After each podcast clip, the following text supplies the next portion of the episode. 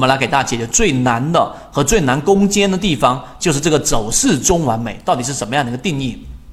我们先来看啊，根据刚才的定理原理之一，就是任何级别的任何走势，它终将完成。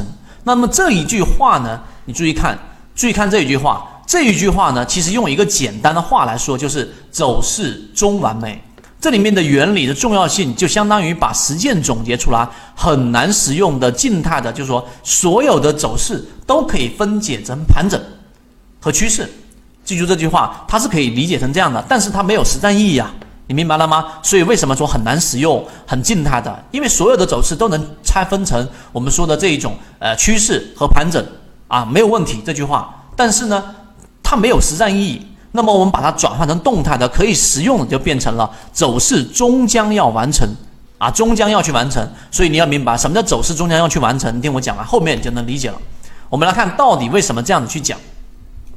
首先我们来看一下这里面呢，呃，有几个核心的关键。首先我们前面重复强调了两个买卖点：第一买点，第二买点；第一卖点，第二卖点。因为这两个类型的买卖点是基础的严格保证分析的。所以，如果啊，我们找准了这两个买卖点，在市场当中就几乎就是我们所说的战无不胜了。那么上面的原理定理听起来好像很复杂，但其实很简单。那么这里面就包含着刚才我们说，任何级别的第二类买卖点都是由第一类买点构成的。什么概念？大家回忆上一节课，也就是说一只个股，对不对？这里面是一个中枢嘛，我们来画一下，大家就能理解了。这是一个中枢，第一买点是怎么发生的？第一买点是当它突然之间跌破中枢啊，换一个颜色让大家看清楚一点。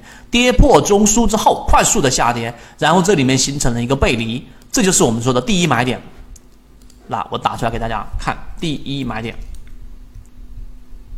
是不是这一点能不能理解？OK，好，理解了之后，然后随着它的上涨之后。然后呢，在次级别又进行了一个中枢上的一个回调，然后这里面就是我们所说的第二买点啊，这个就是我们说第二买点。这个时候呢，它实际上是在次级别上是第一买点，就次级别上它其实也是一个中枢之后快速的调整的第一买点，这点很好理解。所以你明白这个之后，所谓的走势中完美，其实就是告诉给你，既然一只个股的整个上涨的走势，它必然要有两个的中枢，这是第一个。第二个在这个地方上看到了没有？所以它要形成一个走势中枢，它必然要有三段：第一段、第二段。注意这个核心，第一段，待会我还会详细讲。这是第二段，所以为什么第二买点也是非常安全的？因为它必然要往上折一折，无论是盘整还是继续向上走。你可以停下视频，认真听一听我前面讲这一段话。好，这就是走势中完美的一个最根本定义。那我再待会继续继续给大家去讲，任何级别的上涨和转折。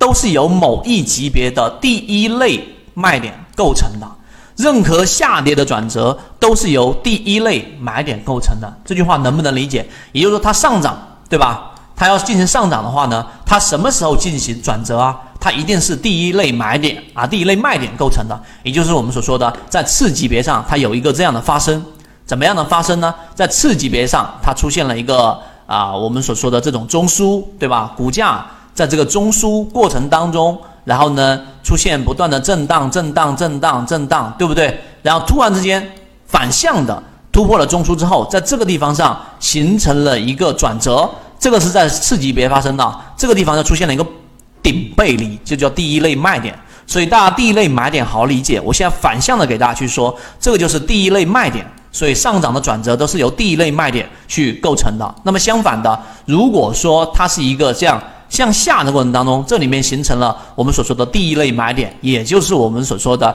它在这种下跌过程当中形成的转折，必然是由第一类买点构成的。大家也可以停下音频，重复的去听听我讲的这一段。那么这个其实我相信，在整个国内，甚至于我说全球都没有人能够帮大家解读到这么详细。所以当你明白这个东西之后，这个定理啊，其实就能帮助我们去。找到第一类买点和第二类买点的一个操作含义了。